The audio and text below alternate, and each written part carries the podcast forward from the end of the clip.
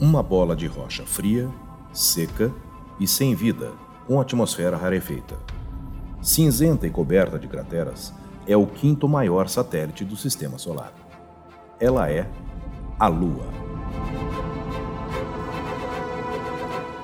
Olá, eu sou Floresberto, apresentador do podcast Astronomia e Astronáutica, e vou levar você nessa viagem.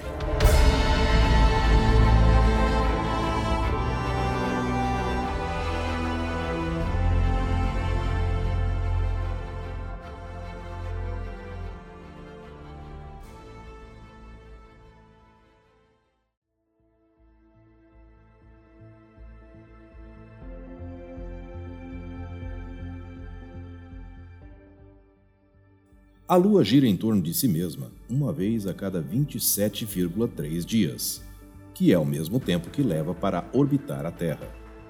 Em consequência dessa sincronização de rotação e órbita, ela mantém a mesma face, chamada face visível, voltada para a Terra.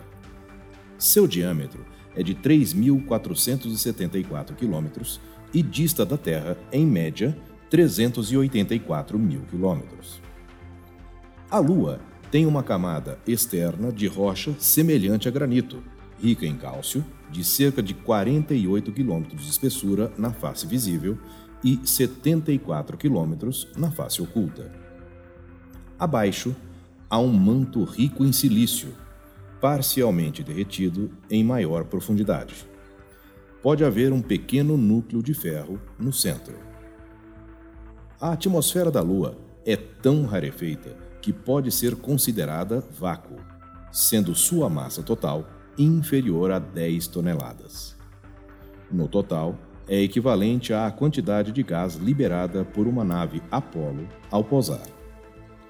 A gravidade da Lua é de um sexto daquela que temos na Terra, por isso, não consegue reter a atmosfera. A formação da Lua. A maioria dos astrônomos concorda que a Lua formou-se quando um asteroide do tamanho de Marte colidiu com a Terra há 4,5 bilhões de anos. Rocha fundida dos dois corpos foi jogada no espaço, formando um anel de material em torno da jovem Terra.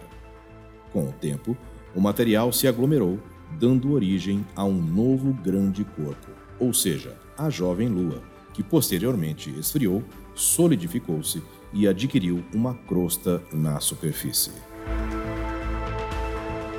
As crateras da Lua. A origem das crateras da Lua é datada de 4 bilhões de anos, quando ela foi bombardeada por asteroides. O impacto das rochas também provocou o surgimento das montanhas, que, em alguns casos, são maiores que as mais altas existentes na Terra. Com o tempo, a lava do interior da Lua infiltrou-se pelas rachaduras de sua superfície e inundou as crateras.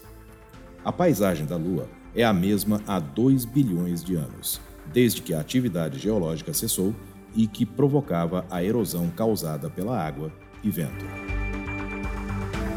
A Lua e as marés. As marés na Terra são essencialmente provocadas pela variação de intensidade de força gravitacional da Lua de um lado para o outro do planeta. Trata-se de um fenômeno periódico de subida e descida do nível da água dos oceanos. As missões Apollo. Mais de 60 espaçonaves já foram para a Lua, sendo que a maioria foi lançada entre 1959 e 1969 e tinham como objetivo realizar os preparativos para o envio do homem à Lua o que aconteceu em julho de 1969. Ao todo, 12 homens pisaram na Lua, todos através das missões Apollo. O programa teve início em 1961, após um discurso feito em 25 de maio daquele ano pelo presidente norte-americano John Fitzgerald Kennedy, no qual afirmou que, antes da década terminar, iria enviar homens à Lua e trazê-los de volta a salvo o que de fato ocorreu.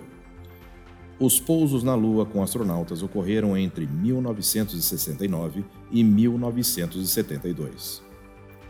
As missões Apollo trouxeram 2.200 pedras, representando 400 quilogramas de rochas, que permitiram descobrir 75 novas variedades de minerais.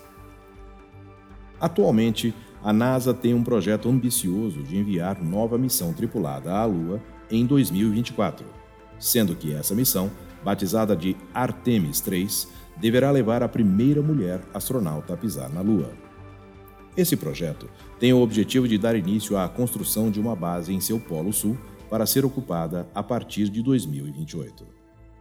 Esse projeto de volta à Lua é apenas parte de um projeto maior que pretende levar a primeira missão tripulada a Marte por volta de 2030.